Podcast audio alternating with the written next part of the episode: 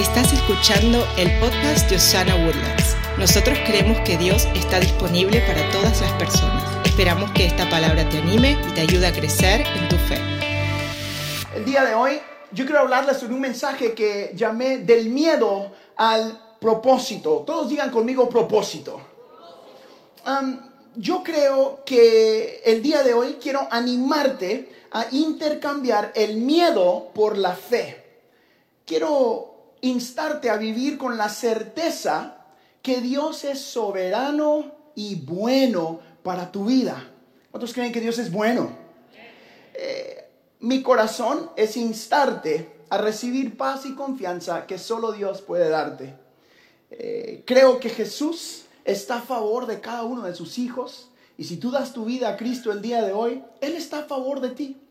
Eh, así nosotros podemos ser o podemos pasar a ser personas que viven o se dejan dirigir por miedo y ahora nos convertimos en personas que van a ser guiadas por propósito. Diga conmigo propósito. Ah, esta semana eh, aprendí, eh, porque estaba leyendo un estudio que hizo una organización que se llama The Christian Post. Y ellos hicieron una encuesta eh, que me llamó mucho la atención. Este, esta encuesta encontró que el 80% de los feligreses o de gente que atiende una iglesia vive con niveles de miedo que ellos consideran moderados o muy significativos. 80% de las personas, o sea, la mayoría de personas que van a una iglesia están luchando con algún tipo de miedo. Piense usted esta semana, ¿Será que usted experimentó algún tipo de miedo? Miedo al mañana, miedo a perder el trabajo, miedo a su marido, tal vez, miedo a la suegra, miedo al suegro, eh, miedo, algún tipo de miedo, grande, chiquito, mediano, lo que usted sea. Pero esta encuesta mostró que el 80% de las personas que están sentadas en una iglesia están luchando con algún tipo de miedo. Yo encontré esta encuesta porque recibí como 7 o 8 llamadas hablando sobre de una ley que pasaron en el estado de Florida. Y me estaban pidiendo mi opinión. Eh, como ustedes saben, yo hace un año y medio empecé a tener alguna conexión con el congresista de nuestro eh, distrito acá. Y eso me permite hablar con él y ver algunas de las leyes antes de que ellos voten en el Congreso. Eso es un gran privilegio y puedo tener su oído y darle la opinión o el punto de vista bíblico. Algunas de esas llamadas tenían que ver con qué sigue con Texas o qué va a pasar en nuestro estado y qué dice la Biblia acerca de leyes como esta. No quiero hablar de eso el día de hoy, pero sí quiero enfocarme en la cantidad de miedo que yo escuchaba en el teléfono o en los mensajes cuando la gente se comunicaba conmigo. Por eso fue que nació la idea de este mensaje. Me hizo recordar algunos tipos de miedos en mi vida. Y hoy en mi cumpleaños, si usted me lo permite, quiero ser muy honesto. Voy a compartirle algunas cosas que quizás nunca he compartido, ah, pero tal vez usted se identifica. Hace unos años eh, yo empecé a desarrollar un miedo a lugares que parecían encerrarme. Quiero contarle cómo lo descubrí. Elena y yo estábamos con nuestros hijos en un parque de diversiones, eh, de esos donde van todas las familias y son hechos para niños. Eh, en esta ocasión estábamos en la fila para entrar a, una, a un submarino era, era un lugar donde usted entra por un circulito, se mete al submarino, se sienta y luego esa cosa se baja adentro de una piscina y en las ventanas pasan unos videos donde pasan unos pescaditos. Es más, era la de Nemo. Yo creo que Nemo es satánico, pero bueno, ese solo soy yo porque... No, mentira. Hasta el día de hoy miro ese desgraciado pescadito y digo, fuera Satanás. No. Y nos metimos a esa cosa y hasta este punto estábamos re bien. Yo me meto, entra, entra Marquitos, entro yo, entra Elena, entra Cristal y después entra gente y entra gente y entra gente. Y el bendito submarino se llena con, no sé, mucha gente. Nosotros quedamos en medio, enfrente, cada quien tiene una ventanita. Yo hasta este punto estoy bien. Cuando empiezo, mi mente empieza a correr y empiezo a pensar, creo que van a cerrar esa ventanita y vamos a estar debajo de agua. ¿Qué pasa si se rompe una ventana y se empieza a llenar esto de agua? Hay como 100 para allá y 100 para acá. no voy a poder sacar a mis hijos de aquí. Y mi mente empezó a correr con todo lo que podría suceder mal. No sé cómo explicarlo porque nunca lo había experimentado antes, pero volteé a ver a Elena y le dije, me tengo que salir de aquí. Ella me volteó a ver como que, ¿cómo así, Harold, si no hemos ni empezado? Y de repente el hijo del diablo, ¡pum!, cierra la cosita. Y empiezan a darle vuelta y el submarino empieza a hundirse, literal. Mi corazón empieza a palpitar y aquí fue donde yo estuve a punto de empezar a gritar y perder el control, ¿te acuerdas? Y le dije, no puedo respirar algo está mal, nos vamos a morir. Cuando salió Nemo, yo dije, ya, me comió este desgraciado. Aquí terminó la historia de Harold. Y pasaban los pescaditos y los nenes, ¡bravo! Y yo, ¡ah! Fue horrible. ¿Te acuerdas? Y encontré un agujerito chiquitito donde salía el aire acondicionado. Y entonces pasé los 10 minutos más largos de mi vida haciendo esto respirando porque no me quería morir. Y cada vez que pasaba el pescadito decía, ahora sí, hoy sí me mata. Sé que suena chiste, pero es una historia verídica. Desde ese momento en adelante, por los próximos año y medio, tal vez 15, 18 meses, empecé a luchar con algo que se desató. Mi mente empezaba a ver todo lo que no iba a salir bien en todas situaciones donde estaba encerrado desarrollé un miedo a los elevadores. Íbamos a los elevadores, entrábamos y si yo miraba que eran menos de seis pisos, decía, denle ustedes, a mí me hace bien el ejercicio. Y me iba por las gradas, ¿te acuerdas? Le mandaba las maletas a Elena en los hoteles y, andábamos o con la banda o con los músicos, lo que sea, porque andábamos viajando. Y yo decía, no, no, yo voy por, eh, por la escalera y me iba a dar la vuelta. Si eran más de 10, decía, padre, ahí te voy y me subías. Más de 10 pisos, sí, hasta ahí no llegaba el miedo. Pero de 10 para abajo me iba por las gradas, ¿te acuerdas? Y luego eso empezó a desarrollarse a un miedo a estar alrededor de mucha gente. Al punto que a veces me paraba ahí y le mandaba mensajes de texto a Elena. Le decía, no puedo pararme enfrente a la gente, me da miedo. Después me paraba a saludar gente afuera y si me rodeaban, yo quería salir corriendo. Yo sé que eso parece loco porque lo hago todos los domingos aquí ahora. Y entonces la mente no paraba de decirme todo lo que no iba a funcionar bien. Llegamos al punto donde subirme a los aviones era horrible, era una lucha intensa para mí. Elena llevaba aceites de olor de no sé quién, me pegaba, me sobaba el cuello, me hacía todo y yo en el avión sudaba. Cuando cerraban la puerta, ¡pum! Todo lo que podía pensar era, no puedo salir de aquí, estoy encerrado, estoy encerrado, estoy encerrado. No era ni miedo de que se cayera la cosa. Si se cae, pues ya, ni me voy a dar cuenta, decía yo. Pero no quería estar encerrado. Y la mente no me dejaba pensar en lo que podía salir bien, sino luchaba con ver todo lo malo. ¿Le ha pasado a usted que quizás todo su alrededor está bien? Todos estaban riéndose a su alrededor y usted está luchando con algún miedo que para otros parece ridículo. Yo creo que cada vez más nuestra sociedad, hay cambios en nuestra vida que incitan a las personas a vivir con miedo. Pero nosotros, los hijos de Dios, somos llamados a pasar del miedo a la fe, de la incertidumbre a la confianza en Jesús y de la ansiedad a la paz con Cristo. Eso requiere tomar decisiones muy, eh, muy adecuadas o muy a propósito para reentrenar nuestra manera de pensar. Cuando nosotros nos enfocamos en lo terrenal o en lo que no va a salir bien o en lo incierto para nuestras vidas, empezamos a tomar pequeñas decisiones que nos alejan de nuestro propósito en la vida. En mi ocasión o en mi situación, fueron decisiones sencillitas como, no, sube tú en el elevador, mi amor. Yo no me subo y me iba por las gradas. Íbamos eh, a, un lugar donde iba a estar cerrado y yo decía, no, yo me siento al lado de la puerta. Y esas pequeñas decisiones empezaron a entrenar a mi mente a darse cuenta en todos los lugares donde me sentía encerrado.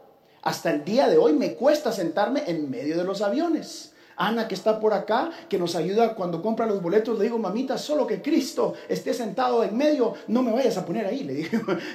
o sea, tú ponme al lado. Eh, todavía sigo causando o pensando en esas cosas.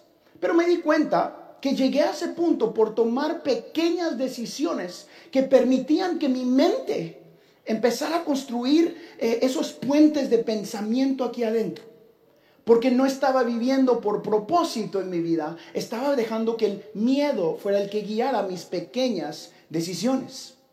No sé cuál sea tu miedo, pero si esta encuesta que leí esta semana es verídica, quizás el miedo te esté alejando del propósito que Dios tiene para tu vida. Es el miedo al mañana, el miedo a la incertidumbre, quizás el miedo a la tormenta que pueda venir en tu vida y yo quiero hoy animarte a que juntos podamos reemplazar esos miedos y esas decisiones quizás causadas por lo incorrecto, por una confianza en un Dios que no falla y que no abandona, por un Dios que está con nosotros y que puede impulsarte hacia tu propósito eterno.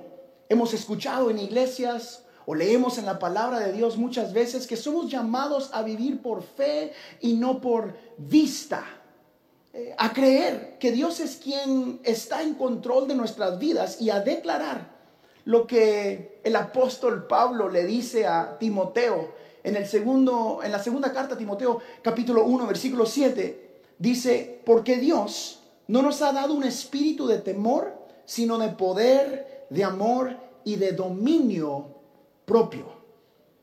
Tenemos espíritus de poder, de amor y de dominio propio no de ansiedad, miedo o preocupación.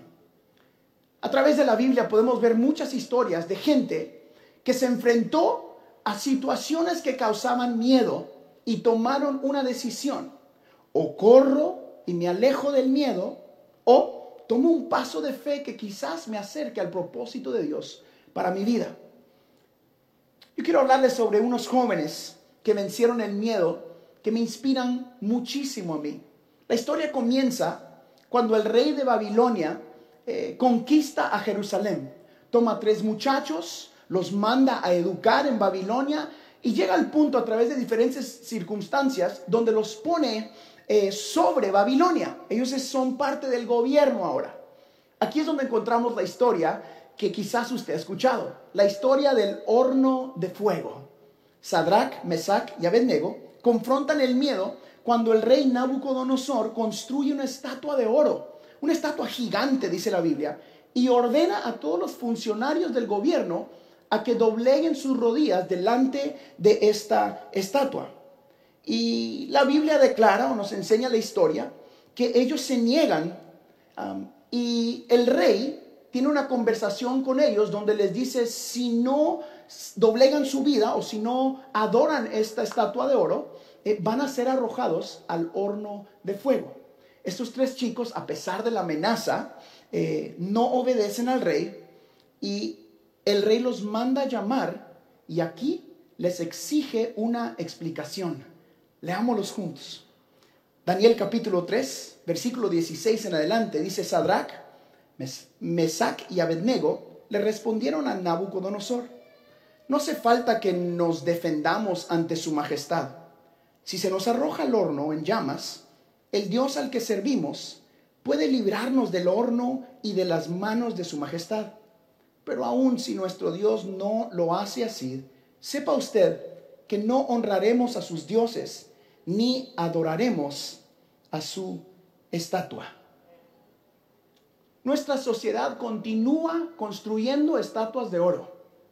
Lo hace a través de leyes, lo hace a través de circunstancias, lo hace a través de modus vivendus de nuestra sociedad, donde tú eres llamado a tolerar cosas que no se alinean a la palabra de Dios.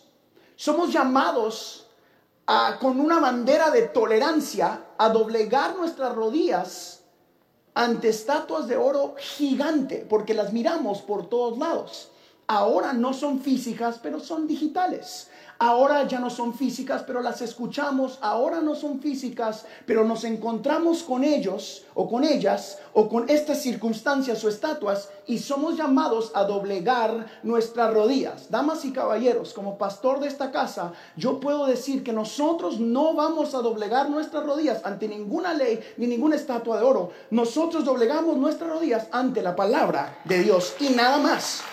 A veces a veces eso causa, a veces eso causa que tengamos que caminar hacia hornos de fuego en nuestra vida.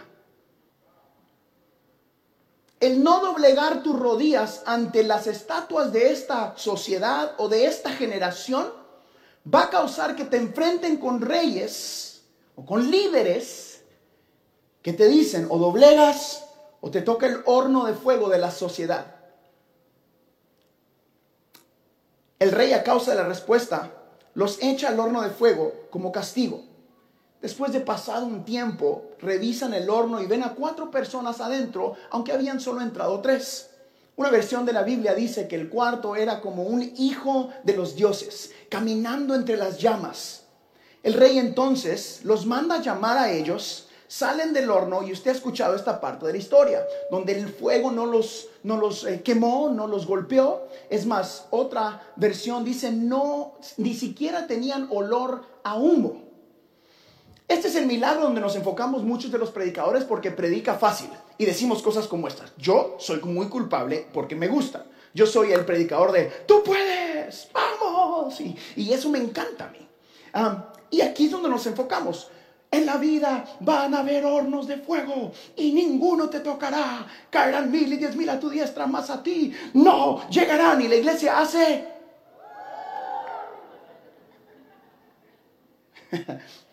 El enfoque es, hay hornos de fuego en nuestra vida a veces.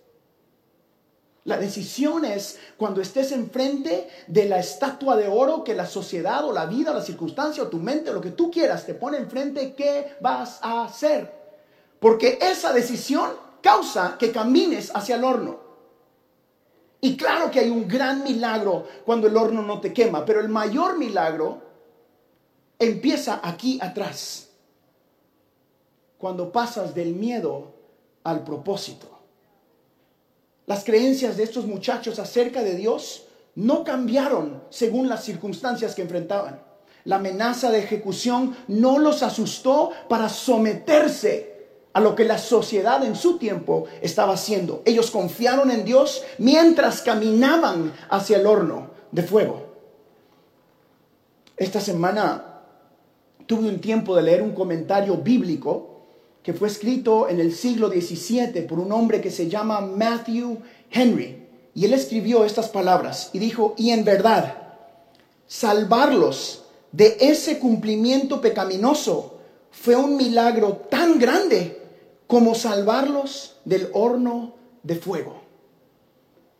El vencer el miedo a estos muchachos los convirtió en recipientes o en tres muchachos con la posibilidad de recibir el milagro allá en el horno. Te conviertes en un milagro en potencia cuando te enfrentas a las estatuas de oro. Todos queremos el milagro. Todos queremos el resultado. Todos queremos caminar en las llamas con Jesús.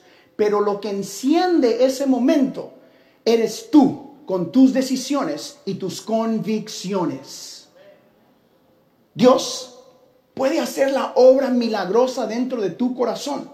Si decides poner tu fe, al igual que estos muchachos, en dos específicas eh, creencias acerca del carácter de Dios. Y aquí es lo que quiero enseñarle el día de hoy.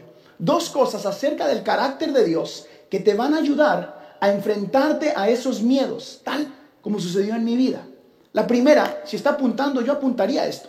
La primera creencia que ellos tenían y nos enseñan en esta historia es que Dios es soberano. Dios es soberano. Esto significa que Él tiene el control de todo. Vamos, diga todo. Dios es soberano y tiene el control de todo. Podemos ver esta verdad en el capítulo 115, versículo 3 del Salmo, donde dice, nuestro Dios está en los cielos y puede hacer lo que le parezca. Dios está en control de todo. Aquí podemos aprender que nada sucede fuera de la soberanía de Dios. Sadrach, Mesach y Abednego mostraron esa creencia cuando le contestaron al rey y dicen, nuestro Dios a quien servimos puede, puede librarnos del horno de fuego ardiendo. El puede es muy importante porque creo que ellos sabían que había una posibilidad que no. Creían que Dios podía, estaban seguros que Dios podía, pero también confiaban en la soberanía de Dios. ¿Por qué le digo esto? Porque hay momentos en la vida donde tu miedo se hace realidad.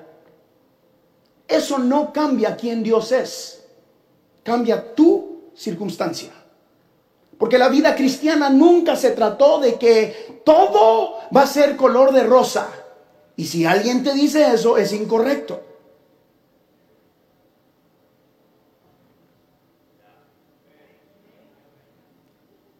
La vida cristiana se trata de someterse a la soberanía de Dios y saber Dios es quien está en control de cada momento de mi vida, aún en los hornos de fuego de mi vida. Ellos sabían que nada le sucedería sin el consentimiento de Dios. Aun cuando no lo entendemos, aun cuando nuestros resultados quisiéramos que fueran diferentes, hay momentos donde tu mayor miedo sí se hace realidad. Y aún allí Dios es soberano. Lo lindo de la segunda cosa que aprendemos de esta historia con estos tres muchachos es que de la misma manera nosotros podemos estar seguros que Dios está de nuestro lado, que Dios está en cada paso de nuestra vida, que el confiar en su soberanía siempre será la mejor opción. Ellos dicen, si Él nos salva, lo adoramos. Y si no, también. Porque Él es digno de ser adorado en todo momento. ¿Cuántos lo creen? La verdad es de que para ti tampoco nada sucederá fuera del consentimiento de Dios. La segunda creencia que aprendemos sobre el carácter de Dios a través de esa historia es que la bondad de Dios es para siempre. Dios es soberano y es bueno. Y lo lindo de eso es que Dios es bueno contigo. Dios es bueno contigo. Saber que Dios es soberano nos va a traer alivio, porque también es infinitamente bueno. Si Él es soberano y bueno, yo confío en un Dios que está en control y tiene planes de bien para mí. Hello. Saber que Dios es soberano nos va a traer alivio, paz que este mundo no ofrece.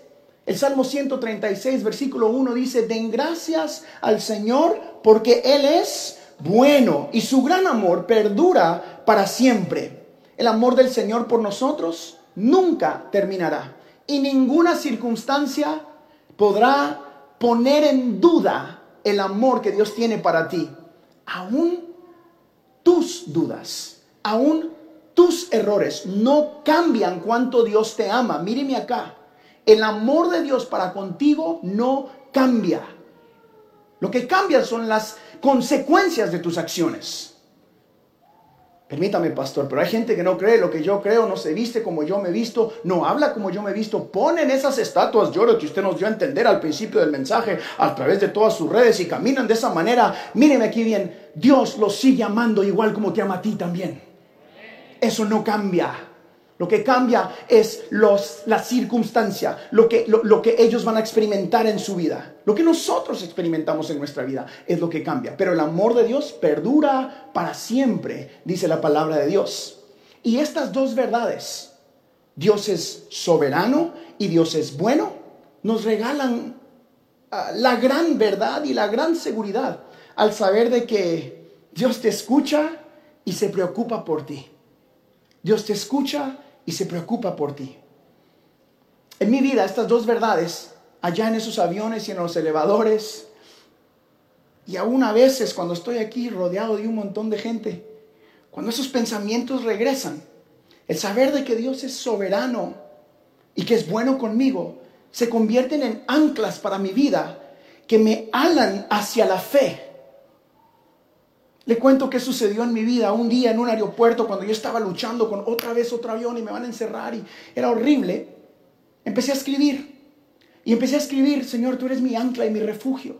Tú eres el Dios que nunca me abandona. Y lo que sucedió fue que en mi mente yo pude crear una foto de estar anclado a la tierra. Yo sé que suena tonto, pero así funcionó para mí. Y dije, Señor, tú eres mi ancla. Y mientras me monto o me subo o paso a este momento de miedo en mi vida, sé que tú eres soberano y bueno conmigo. Y si todo terminara hoy, era tu tiempo para mi vida. Y si viviera 10 días más o 100 mil días más, era tu tiempo para mi vida, porque confío en tu soberanía y tu bondad para mí y para los míos. Así mismo es Dios contigo. Él será soberano, será bueno contigo, nunca te dejará, no te desamparará y tu propósito se cumplirá porque Dios cumple sus promesas.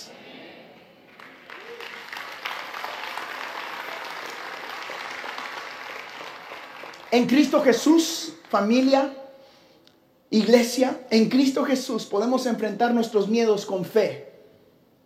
Podemos entregar nuestras preocupaciones al Dios que es soberano y bueno con nosotros. A este Dios que el día de hoy te ofrece una paz que este mundo no puede darte. Capítulo 14 de Juan en el versículo 27. Podemos leer esto. Dice, la paz les dejo, mi paz les doy. Yo no se las doy a ustedes como las da el mundo. No se angusten ni se acobarden. Mi aliento para nosotros como iglesia el día de hoy es que no dejemos que los miedos en nuestras vidas nos paralicen, sino que demos grandes saltos de fe, sabiendo que el creador de todo cambiará, caminará con nosotros en el camino paso a paso, dijo una buena escritora de canciones que está sentada aquí a la derecha. Esa fue promoción, vea, mi amor, te amo. Dios caminará contigo cada paso de tu vida. Él no te abandonará. Él cumplirá su propósito. En la vida de su pastor y su amigo, superar el miedo a los aviones, tomó pequeñas decisiones, cosas tan sencillas como descubrí que si ponía audífonos, que bloquearan el sonido a mi alrededor y ponía música de adoración de Evan Craft, me daba más miedo. Entonces puse las de Alex, porque... no, no ponía la de todo va a estar bien, aunque usted no lo crea. Sí. Pero de verdad, empecé a descubrir que poner audífonos, poner audífonos me ayudaba empecé a descubrir de que declarar versículos bíblicos para Harold funcionaba. Entonces me ponía a leer. Empecé a pensar en el propósito mayor en mi mente y a construir puentes que decían, si Dios tiene un propósito para mi vida, no hay nada que detenga el propósito de Dios para mi vida. Y a veces iba con incertidumbre y miedo en los aviones pero pensaba en la gente que estaban esperando en esa iglesia o en ese lugar donde habían invitado al predicador que hace que la gente se ría y que diga, yo puedo, y vamos. Y cuando llegaba, hacía eso. Y miraba los corazones y la gente recibiendo. Y yo pensaba, tengo que volver a subirme. Y decía, yo también puedo. Porque en mi quebranto y en mi debilidad, Dios se continuaba siendo grande. ¿Qué le estoy diciendo con eso? Todos absolutamente todos necesitamos poner y anclar nuestra vida en Cristo Jesús. Que no le digan y que no le cuenten. Todos los que estamos aquí tenemos un chorro de rollos. Pero gloria a Dios por la misericordia de un Dios que se atreve a usar a gente quebrantada.